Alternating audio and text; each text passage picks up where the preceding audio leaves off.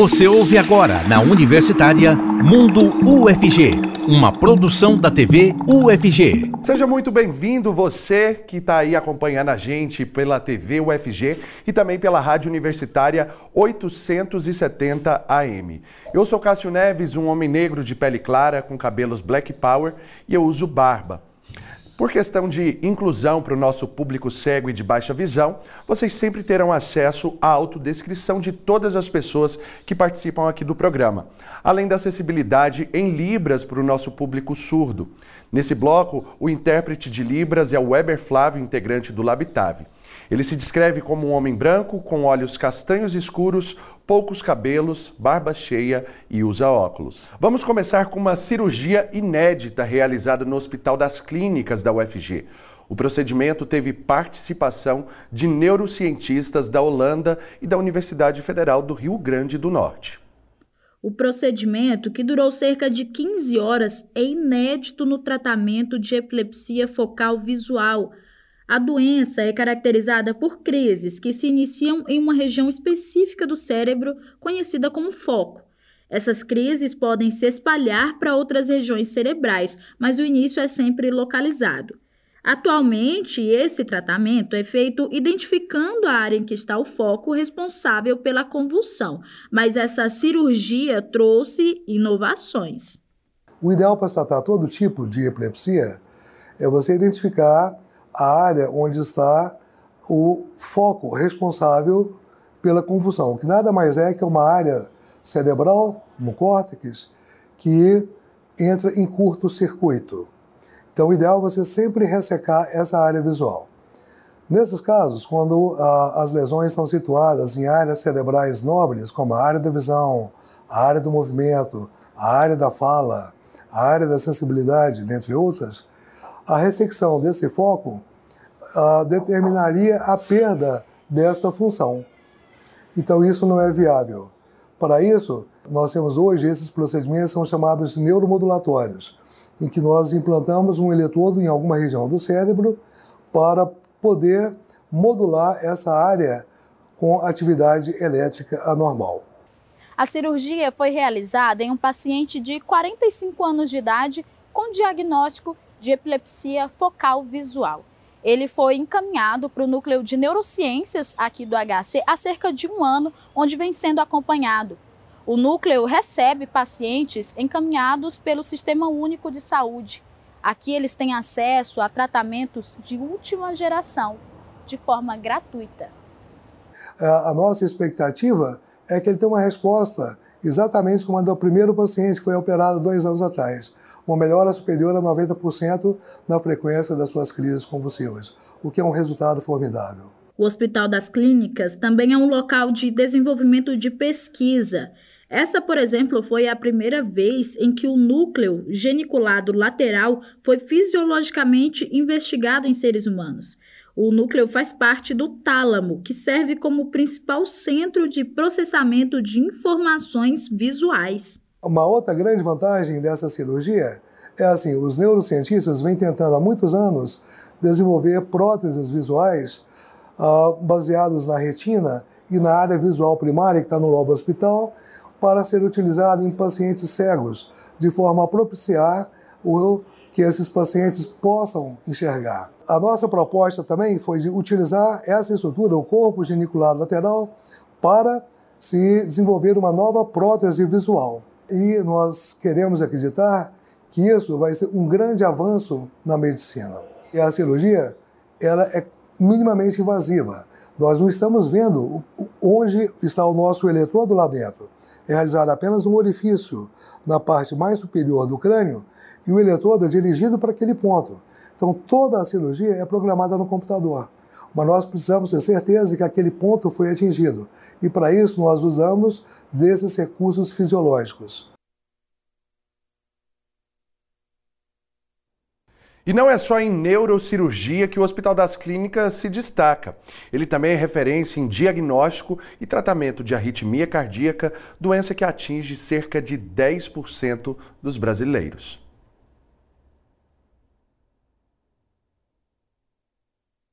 Arritmia cardíaca é uma doença que altera o ritmo dos batimentos do coração, que passa a funcionar de forma desordenada. Existem duas categorias da doença: ataque à arritmia, coração acelerado, e a bradiarritmia, batimentos lentos. Há sete anos, a dona Elza de Fátima, de 68 anos, começou a sentir os sintomas. Senti meu coração pesando uns 4 quilos e batendo muito forte, meio parava, meio voltava, que não deu nem para medir a pressão. Até uns do, um, um ano e tanto, ficou, ficou mais controlado. Só que depois do 2019 para cá, não parou mais. Mesmo com remédio, trocou de remédio, não segurou. Pois a última dosagem não segurou. Não tem hora, tem de madrugada, a gente deita já dá, tem que sentar. Não aguenta ficar deitada, não. E o coração parece ser sentir crescido, ele fica batendo forte. Só a parede fica toda dolorida. Segundo Hugo Belotti, médio eletrofisiologista do HC, o tratamento de Dona Elsa com medicação não foi o suficiente. Em função disso, foi necessário um mapeamento eletroanatômico, procedimento inovador que escaneia o coração e apresenta em desenho 3D os pontos críticos da arritmia no órgão. Depois de identificar os pontos causadores da doença, eles são cauterizados em um processo chamado de ablação por radiofrequência. É um procedimento minimamente invasivo em que não tem corte, não tem ponto, a gente pega uma, uma veia, através de uma veia, insere os catéteres no interior do coração e inicialmente a gente faz um estudo elétrico para saber é, de onde vem o foco, né, de onde está o problema. E a partir daí a gente aplica, a, a, faz a aplicação de radiofrequência, que é uma energia em que ela cauteriza, ou seja, queima aquela região responsável pela arritmia.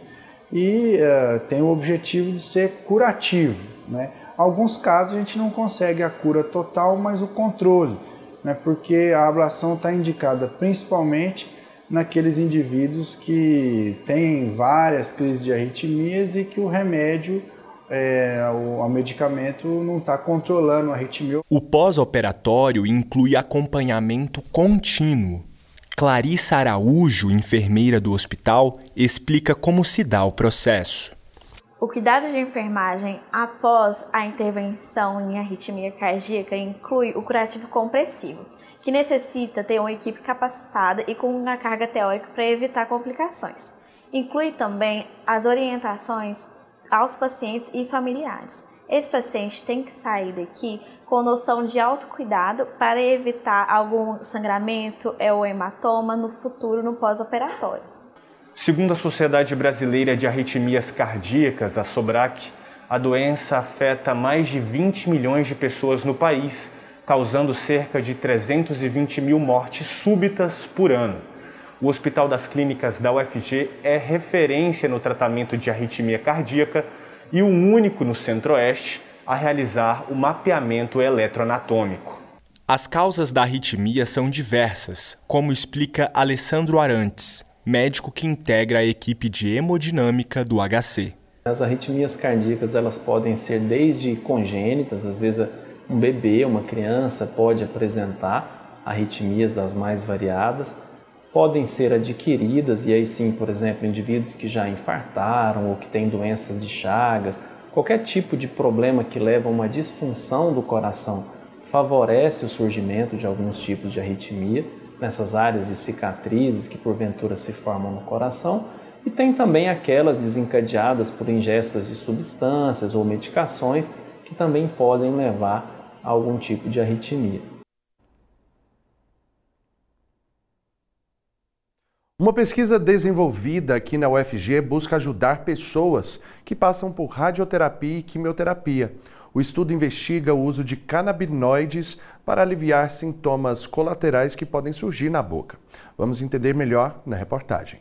Pacientes que têm câncer na cabeça ou pescoço e passam pela radioterapia ou quimioterapia podem apresentar efeitos colaterais. Um deles é a mucosite oral, que é caracterizada por ardência bucal e o aparecimento de feridas na boca. Dependendo do grau dessas feridas, o tratamento contra o tumor pode até ser interrompido. como explica Raquel Pires Lor, pesquisadora da UFG. Essa inflamação ela pode ser de um grau 1, no qual o paciente só sente um incômodo mesmo local, ou ela pode progredir até para um grau 4, onde o paciente fica impossibilitado até mesmo de, de se alimentar e de tomar água, por exemplo.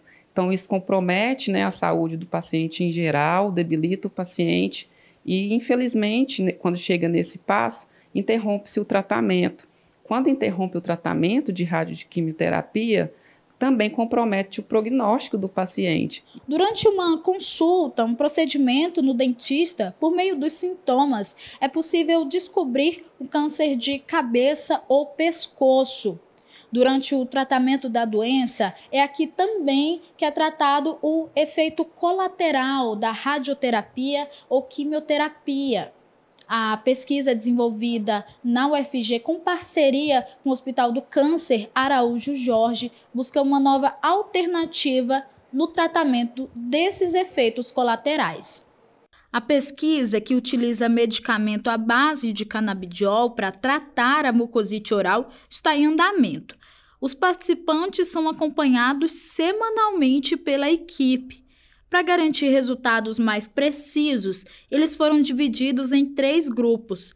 O primeiro recebe um tratamento já utilizado contra a mucosite oral, outra parte recebe o óleo à base de cannabis e o terceiro grupo recebe os dois tratamentos. Depois de vários estudos e sabendo dessa importância dessa propriedade terapêutica da cannabis, de ser um anti-inflamatório, ser um bactericida, de ser um, uma fonte muito boa, né, para poder estar tá modulando essa dor também do paciente. Então, nós resolvemos estar tá unindo isso em prol da qualidade de vida dos pacientes. No Brasil, o uso da cannabis para fins medicinais é permitido, a Anvisa, a Agência Nacional de Vigilância Sanitária, regula os produtos que são vendidos em farmácias e drogarias a partir da prescrição médica, com apresentação de receita. Já para realizar uma pesquisa científica com componentes da cannabis, é preciso passar por um comitê de ética. Como explica Elismauro Mendonça, professor da Faculdade de Odontologia e orientador da pesquisa.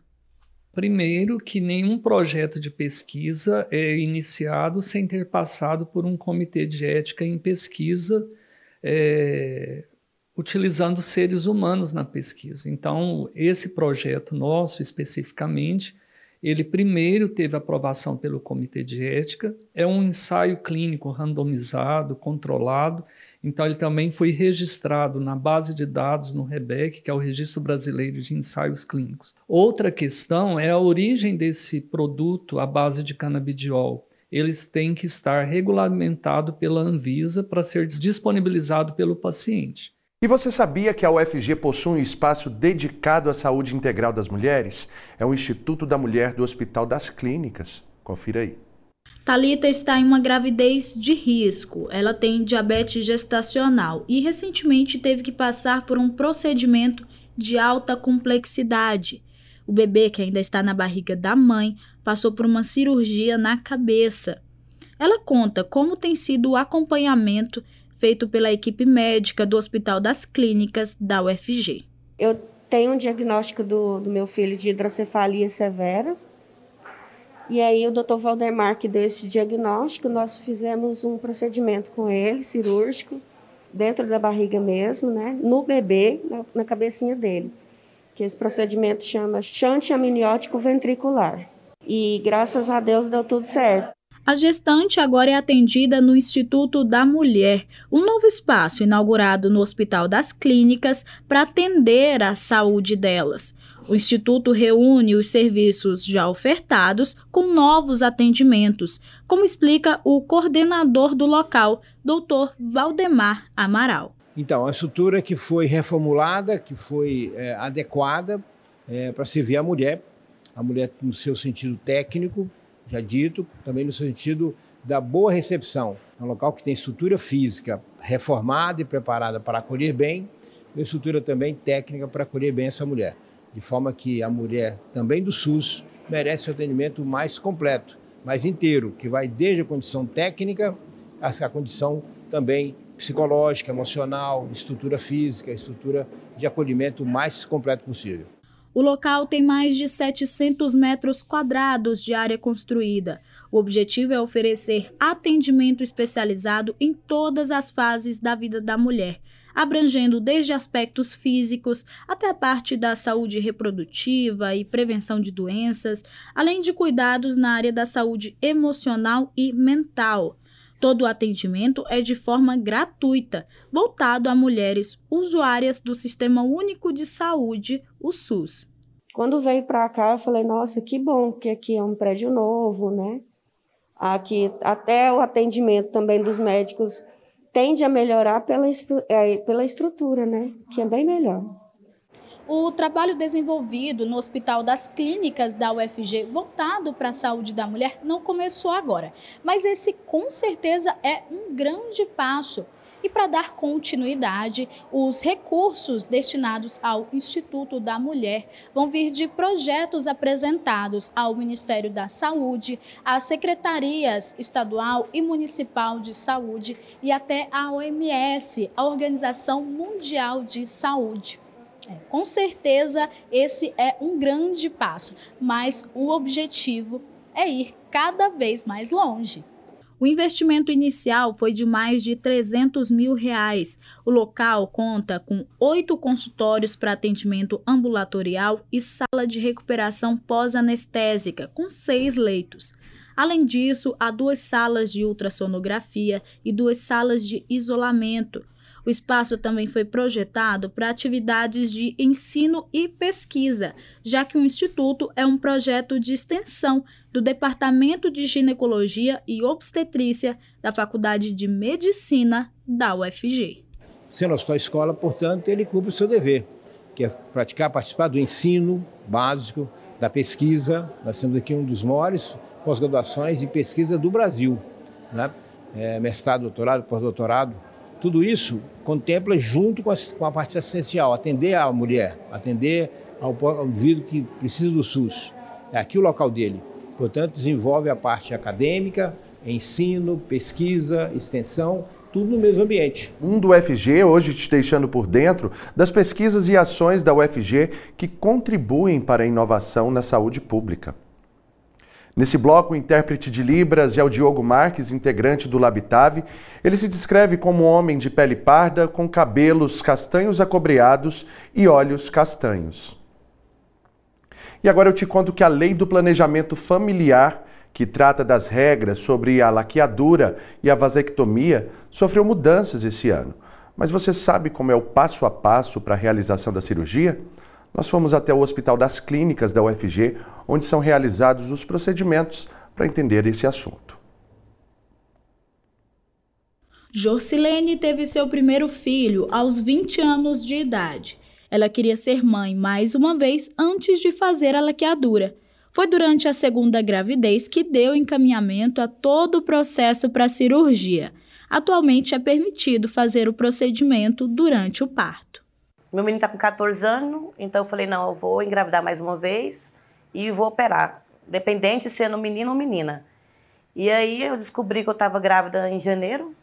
E aí eu fui fazer o pré-natal já e já cheguei lá e falei, agora eu quero operar, que eu não quero ter mais filhos.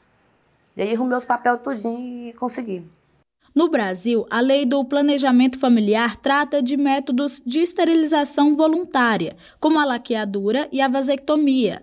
Em março de 2023, começaram a valer novas regras. A idade mínima passou de 25 para 21 anos. Além disso, pessoas sem filhos, desde que observada a idade, podem fazer a esterilização. Ainda segundo o texto, quem tem pelo menos dois filhos vivos também tem autorização, independente da idade. Também não é mais necessário o aval do cônjuge e parturientes podem fazer a laqueadura imediatamente após o parto. A lei do planejamento familiar realmente teve mudanças, mas ainda é preciso seguir um passo a passo. Explicando de maneira simples, a primeira coisa é manifestar o interesse. O segundo passo é participar de uma reunião com uma equipe médica que vai te mostrar os prós e contras do procedimento. O passo seguinte é fazer os exames de um pré-operatório comum. O passo seguinte é esperar, isso mesmo, porque tem esse prazo aí de até 60 dias entre a primeira e a última etapa. E agora sim, o último passo é a realização do procedimento se estiver tudo ok. Existem várias técnicas né, de laqueadura especificamente, que é a ligadura tubária. Né? A gente é, liga, dá um ponto e tira um pedaço dessa trompa. Né? Uma salpingectomia parcial, a gente tira um pedaço da trompa. O procedimento é um procedimento relativamente rápido, em sendo uma cesariana, por exemplo, ela prolonga o período da cesariana, mas em 10 minutos. E se for fora do período gestacional, a gente muitas vezes faz via laparoscópica. Então é um procedimento que dura aí 30 minutos e a recuperação é uma recuperação de qualquer procedimento cirúrgico de baixa complexidade. O Hospital das Clínicas da UFG realiza o procedimento. A Jorcilene, por exemplo, fez a laqueadura aqui.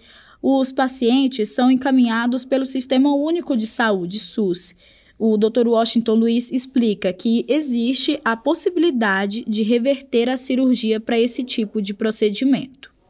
A reversão, que chama reanastomose tubária, era um procedimento realizado pelo ginecologista mesmo, tanto via laparoscópica ou laparotômica, e a gente consegue uma reversão com sucesso aí de 70% de recanalização, né? Então a reversão existe e caso não tenha conseguido a reversão, a gente tem que pensar na fertilização in vitro.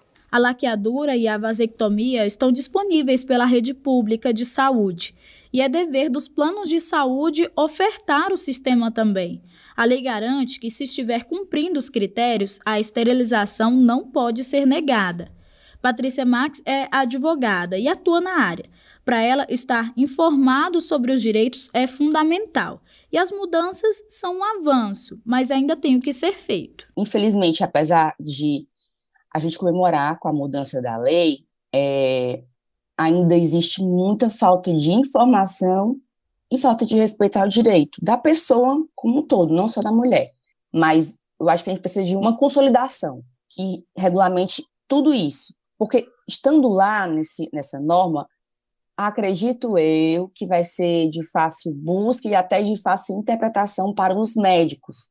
A gente precisa também de treinamentos com esses profissionais, porque não é só colocar a lei e não dispor como é que ela vai ser inserida na sociedade e informada e sensibilizada na sociedade.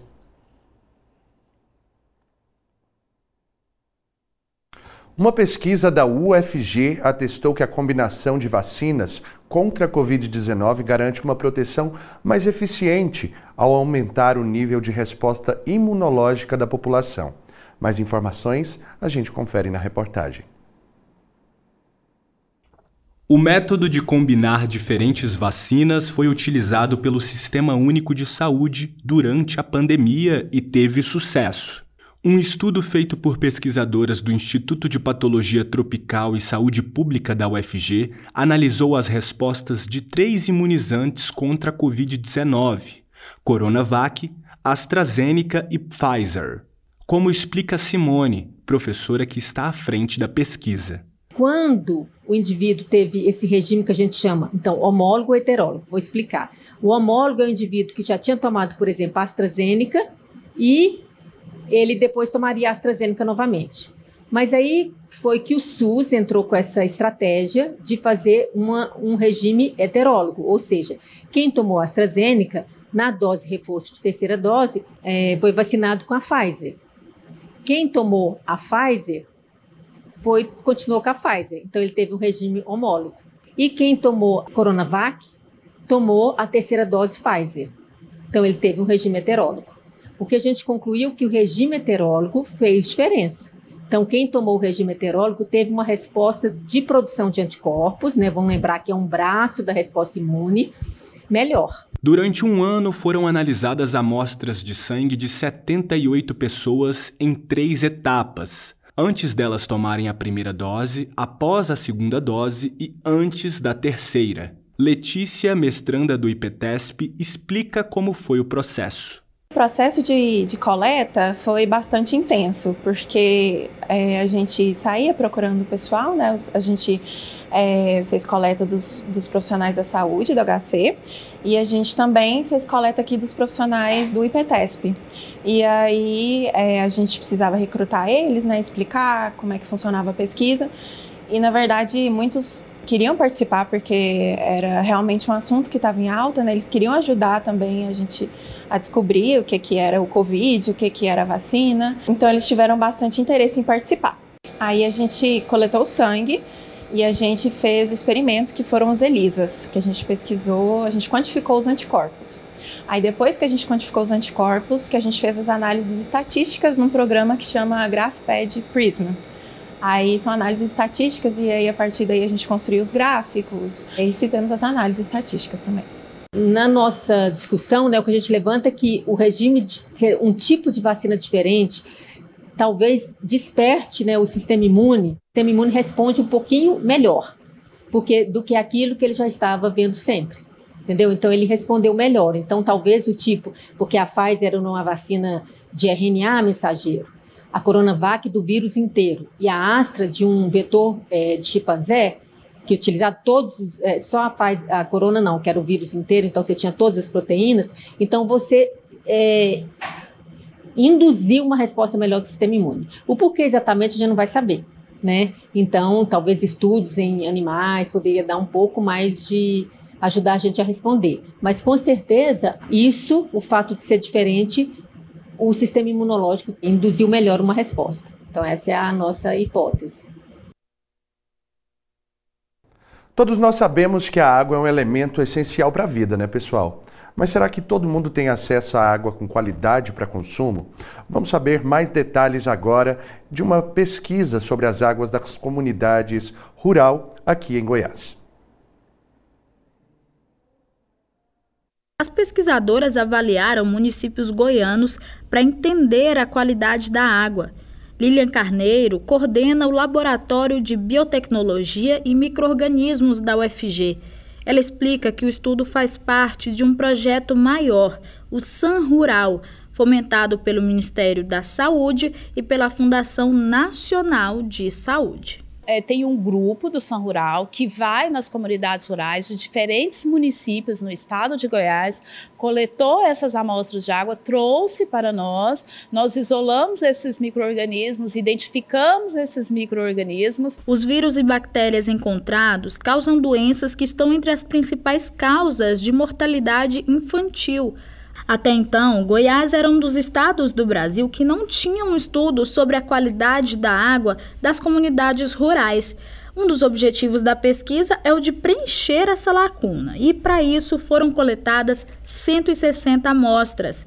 Thaís Reis estudou a presença das bactérias na água. Encontrou uma alta taxa das que são resistentes a medicamentos verificamos que algumas bactérias foram presentes mais de 15 resistência a antibióticos. Então, isso é um número alarmante né, perante a Anvisa, que é um ambiente rural e é água consumida pela população. Graziela Bordoni observou a carga viral das amostras. O resultado é que 30% da água consumida em comunidades rurais do estado estão contaminadas. As pessoas podem consumir a água pode estar contaminada com esses vírus e pode desenvolver distúrbios gastrointestinais, né? O rotavírus, ele é um dos maiores causadores de morte de crianças menores de 5 anos de idade. O enterovírus, por mais que ele também possa contaminar no trato gastrointestinal, ele pode causar outras doenças, né? Como a gente conhece a poliomielite. Um dos resultados que mais surpreendeu foi em relação à contaminação das águas subterrâneas e profundas. Normalmente a gente pensa que elas são a de maior qualidade, mas as análises mostraram que poços tubulares, tanto profundos quanto rasos, têm o maior índice de vírus e bactérias. Os resultados dão uma ideia de como é a água consumida por essas comunidades. O estudo agora deve ser usado como base para encontrar soluções para o problema. Se nós estamos isolando bactérias multidrogas resistentes e se nós estamos identificando esses gêneros, essas espécies dessas bactérias e quais são as resistências, agora nós estamos com parcerias para produzir compostos que esses compostos venham a é, atingir essas bactérias, essas bactérias são sensíveis a esses compostos. Então, de certa forma, nós estamos fazendo um trabalho de saúde pública e melhorando a qualidade de vida dessas pessoas.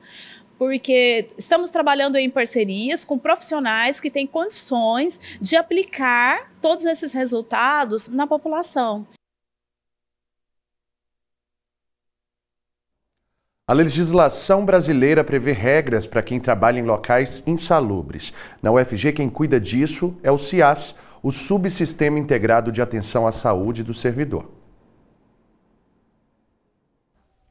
Assim que soube da gravidez, Ana Lúcia começou os preparativos para receber o Samuel.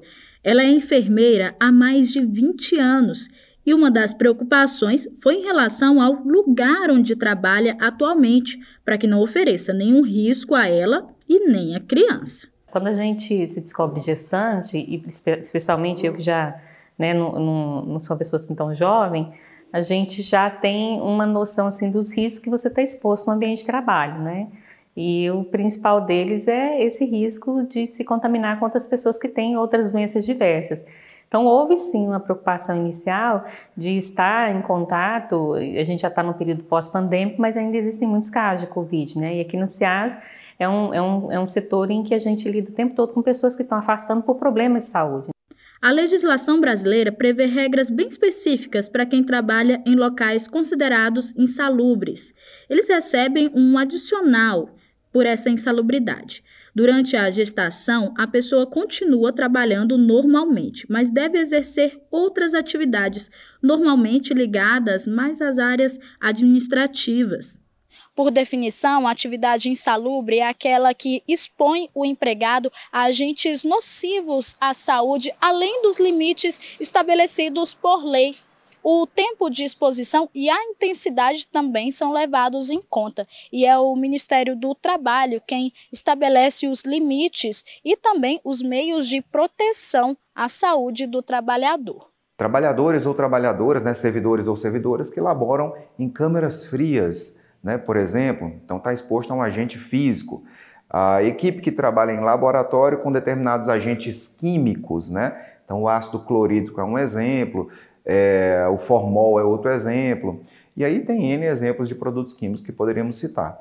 E a questão também do, do risco biológico, que seria, por exemplo, a equipe que trabalha na área hospitalar em contato permanente com o paciente ou contato permanente com pacientes em doenças infecto-contagiantes. As regras variam um pouco para quem trabalha em regime CLT e servidores públicos, por exemplo. No caso da UFG, servidores devem procurar o Subsistema Integrado de Saúde do Servidor, o CIAS, como explica Naira Bernardes. Assim que a gestante ela tiver a confirmação de que ela está grávida, ela deve fazer essa comunicação ao gestor da unidade da, de lotação dela. Né? Isso pode ser feito, inclusive, por meio de algum documento, algum relatório do médico assistente dela. E daí ela levar essa confirmação da gestação até o gestor, para que, caso ela esteja trabalhando em área insalubre, ela seja realocada por ele em outro local de trabalho que seja salubre e deve, inclusive, ser formalizado através de um documento as atividades que essa servidora, então, ela vai desempenhar. Não é necessário um atestado médico sobre as condições de trabalho para garantir esse direito. Para o Marcel Amorim, a proteção é o principal objetivo da lei. A mesma legislação que manda pagar, ela eh, visa também a proteção do trabalhador naquela área é, considerada não saudável. Né? Mundo UFG, e agora eu quero te contar que uma solução desenvolvida em um laboratório aqui da UFG para controle natural de pragas como o Aedes aegypti vai virar um produto por meio da transferência de tecnologia. Vamos conferir os detalhes na matéria. Esse laboratório da UFG desenvolve pesquisas há 20 anos com fungos entomopatogênicos, que são os tipos de fungos usados para o controle natural de pragas. Aqui foi desenvolvido, por exemplo, uma pesquisa para o controle biológico do Aedes aegypti, o mosquito transmissor da dengue. A importância desses fungos são para o desenvolvimento desses estudos mesmo, para sabermos quais é, a gente poderia usar um controle biológico desses insetos, desses artrópodes, que é o trabalho que a gente desenvolve mesmo aqui no laboratório. Com o objetivo de desenvolver produtos para o controle biológico de pragas no campo, uma empresa então procurou o laboratório.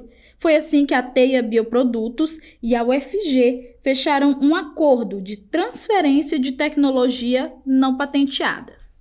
Nós também trabalhamos com, com desenvolvimento de, de, de estratégias de controlar mosquitos, por exemplo, né?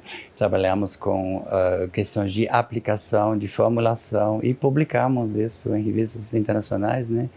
E assim o nosso trabalho fica conhecido, né? E, e uma empresa, né? É a primeira vez né, que que foi feito um, um, um contato de uma empresa, né? Para uh, para receber fungos da nossa coleção. Né? Aqui no Laboratório de Patologia de Invertebrados da UFG tem uma coleção de mais de 500 isolados de fungos. É a primeira vez que alguns deles, selecionados, foram cedidos à iniciativa privada para poder desenvolver um produto comercial. Esse é um exemplo de como o conhecimento produzido na universidade pode resultar em um produto ou serviço que pode trazer benefícios para a sociedade. Para que isso aconteça, instituições públicas e privadas podem manifestar o interesse desde o momento do desenvolvimento do projeto. Então, quando a gente transfere uma tecnologia ou um conhecimento, a gente está disponibilizando para que outras instituições que tenham a expertise de colocar isso de fato na prateleira, né, de colocar isso à disposição da sociedade, para que então ela possa ser utilizada. Então, saindo do campo de uma invenção e chegando ao campo de uma inovação, né, sendo utilizada pelas pessoas né, no contexto geral da sociedade. A universidade tem hoje uma verdadeira vitrine tecnológica na plataforma Pitch estão reunidas as propriedades intelectuais. Por lá dá para analisar as ideias, pesquisas que podem resultar em transferência de tecnologia ou mesmo em uma parceria. A empresa precisa primeiramente entender né, que a universidade é uma parceira dela, que a universidade ela vai somar junto a esse processo, seja para a fase de desenvolvimento inicial de uma pesquisa, que é o que a gente denomina de parceria para pesquisa, desenvolvimento e inovação, PDI, ou também para que a universidade possa apoiar em uma prestação de serviço técnico especializada.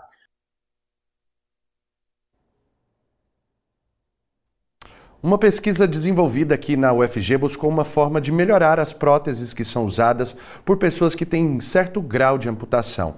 Elas são feitas na impressora 3D com materiais de baixo custo. As próteses, que são feitas a partir de impressão em 3D, utilizam um modelo que já existe no mundo todo. A Laura desenvolveu uma pesquisa para aperfeiçoar o produto. Ela usa material de baixo custo como o látex, o EVA e o silicone para aumentar a aderência das próteses. Minha pesquisa ela objetiva a melhoria da aderência dessas próteses para segurar os objetos, né? Essas próteses que são impressas em 3D e com essa melhoria, é, contribuir para o aperfeiçoamento dessa tecnologia e a funcionalidade para os seus usuários, né? Elas podem ser utilizadas por qualquer pessoa. É feito um escaneamento da parte do corpo que vai receber a prótese. O laboratório quer dar prioridade ao público infantil, como explica Pedro Henrique, coordenador da rede IPLAB. A criança, quando ela cresce sem um membro, se ela cresce, ela se acostuma com esse membro. Quando ela fica adulta, ela dificilmente ela vai, vai, ela vai ter esse, essa aceitação de realmente ter usar uma, uma prótese, né? Porque ela já, já se acostumou. E os dados hoje mostram que o SUS atende poucas crianças por conta da, do crescimento acelerado que elas têm, né? E a impressão 3D ela tem essa possibilidade de a gente poder produzir uma prótese e aí se a criança crescer, a gente pegar a mesma prótese, triturar, fazer um filamento novo e produzir uma prótese do tamanho certo para ela poder utilizar novamente. Hoje existem diferentes modelos disponíveis no mercado. A pesquisa da UFG mostra uma opção que propõe um melhor custo-benefício. Tem próteses no mercado de todo tipo, tem prótese estática, por exemplo, que ela foca mais na estética, né? Uma mão mais é, focada em aparecer a mão real humana, né? Quase uma cópia da, da mão humana, só que ela é estática, não tem tanta funcionalidade. Além dessas próteses, tem próteses mecanizadas, mioelétricas, né? Que são próteses mais funcionais, porém elas têm um custo muito elevado, né? E a maioria das pessoas não, não conseguem, né, arcar com todo esse custo. A prótese estática, dessas que estão aí no mercado, também são disponibilizadas no SUS, o Sistema Único de Saúde, mas elas demoram até 28 dias para ficarem prontas. Essa impressora 3D, ela tem a capacidade de até duas próteses dessa aqui por dia. Então, além da questão da mobilidade, do custo-benefício, tem também a alta capacidade de produção. O próximo passo da pesquisa é a realização de mais testes. Os usuários vão falar sobre a adaptação ao produto e tudo isso vai contribuir para a melhoria dele. A expectativa também é de uma possível parceria com o CRER, o Centro Estadual de Reabilitação e Readaptação, Dr. Henrique Santilo. Então, o CRER hoje é referência no Brasil, né, como o, o principal centro de reabilitação do, do, do, do, país. E aí a gente imagina que a gente pode ir lá dentro do CRER melhorar o sistema de produção que eles têm hoje, ofertar novas tecnologias, novas, é, um pouco na inovação nessa produção de próteses e órteses, e também pedir o auxílio com, com o CRER para fazer a validação. Então, a partir do momento que a gente é, entrega uma prótese para um usuário, o CRER tem a possibilidade de fazer acompanhamento desse usuário e validar se aquela prótese está de acordo, se não está, o que, que pode melhorar para a gente poder fazer um redesign e fazer uma melhoria contínua aí desse processo de produção de próteses e órteses. Agora eu te conto que a UFG recebeu um equipamento laboratorial que permite avançar em pesquisas que utilizam nanopartículas. O uso da máquina, que é única no Brasil, ajuda na produção de imunizantes. Acompanhe na reportagem. O equipamento com tecnologia canadense foi recebido pelo Pharmatec, Centro de Pesquisa, Desenvolvimento Tecnológico e Inovação em Fármacos, Medicamentos e Cosméticos da UFG. Ele é capaz de acelerar a produção de nanopartículas lipídicas, estruturas menores do que se pode ver em microscópios. Segundo Eliana Martins, professora da Faculdade de Farmácia, a vantagem do uso do aparelho é a garantia da reprodução das fórmulas criadas. Quando nós falamos em formulação farmacêutica ou em um produto farmacêutico que vai para a clínica, ou vai para o mercado, ou vai ser usado em larga escala, é indispensável garantir que todo lote ou toda amostra que for produzida seja exatamente igual à amostra anterior. Só assim nós temos consistência na característica dessas amostras e podemos então avaliar de maneira correta o resultado obtido a partir delas. O equipamento trabalha com um processo de formação de nanopartículas lipídicas capazes de proteger e transportar o RNA mensageiro que, nos imunizantes, resulta na produção de anticorpos específicos. É o que explica Bianca Bueno, pesquisadora do programa de pós-graduação em ciências farmacêuticas. Então, nós buscamos o desenvolvimento de uma plataforma de nanopartículas lipídicas, ou seja, são estruturas muito pequenas que são compostas por lipídios. E dentro dessas estruturas, a ideia é carrear, ou seja, incorporar um ácido nucleico, no caso, um RNA. E o que é esse RNA? Esse RNA é uma molécula que codifica, ou seja, produz uma proteína.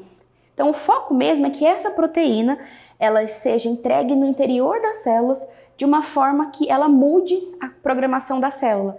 Então, uma célula, por exemplo, que antes não estava saudável, ela pode se tornar saudável por meio dessa proteína.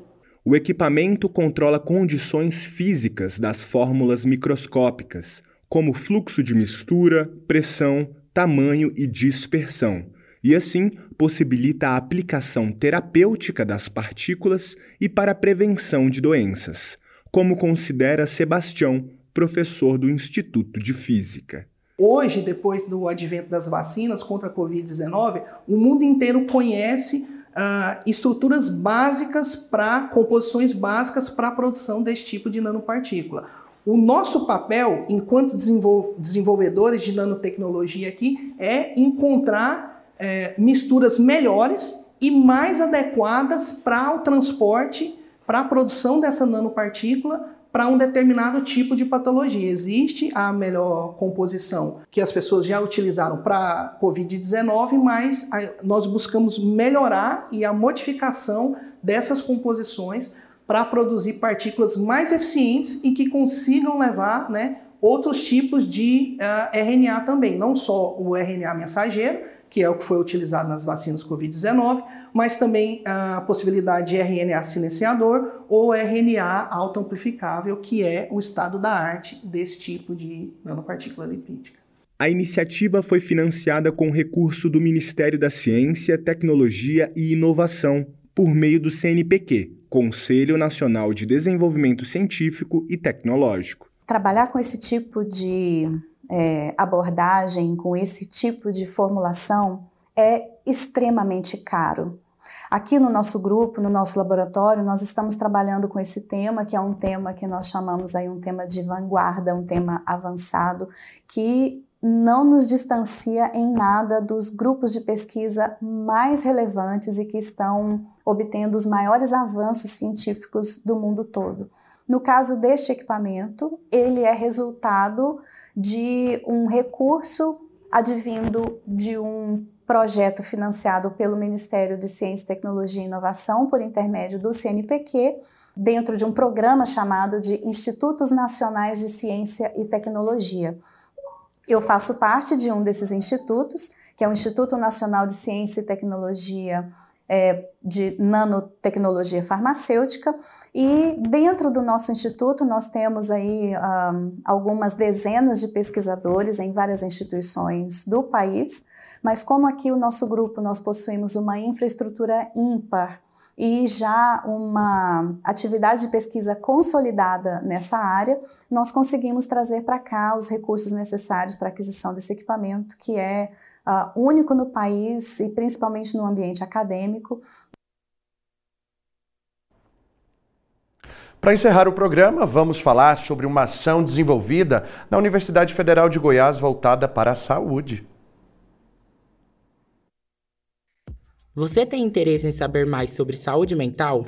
Conheça a Recuite, que é uma liga multidisciplinar formada por alunos e profissionais de saúde de diferentes instituições. O objetivo da Liga é divulgar a prevenção da saúde mental, orientando e proporcionando vivências teóricas e práticas aos seus integrantes. A Liga também dá oportunidades aos acadêmicos de ingressarem em estudos experimentais, pesquisas e extensões por meio de grupos de estudos e ações. Além disso, a Liga produz o podcast Mentalcast, com conversas esclarecedoras sobre o assunto. Saiba mais sobre a Liga Recute no Instagram arroba liga.recuite underline si. E se você quiser ver ou rever qualquer episódio do Mundo UFG, é só procurar nosso canal no YouTube. Lá a gente faz a transmissão ao vivo e deixa todos os programas disponíveis para você. Se quiser sugerir alguma pauta para a gente trazer aqui no Mundo UFG, entre em contato pelo nosso WhatsApp, esse que aparece aqui embaixo para você, 629 9181 1406. E aproveita também para já baixar o nosso aplicativo, porque nele você pode assistir a programação ao vivo e também nos mandar mensagens. Eu vou ficando por aqui, mas te espero na segunda-feira, à uma da tarde. Quero te agradecer então pela companhia, viu? Beijos e até mais. Tchau! Você ouviu na Universitária Mundo UFG, uma produção da TV UFG.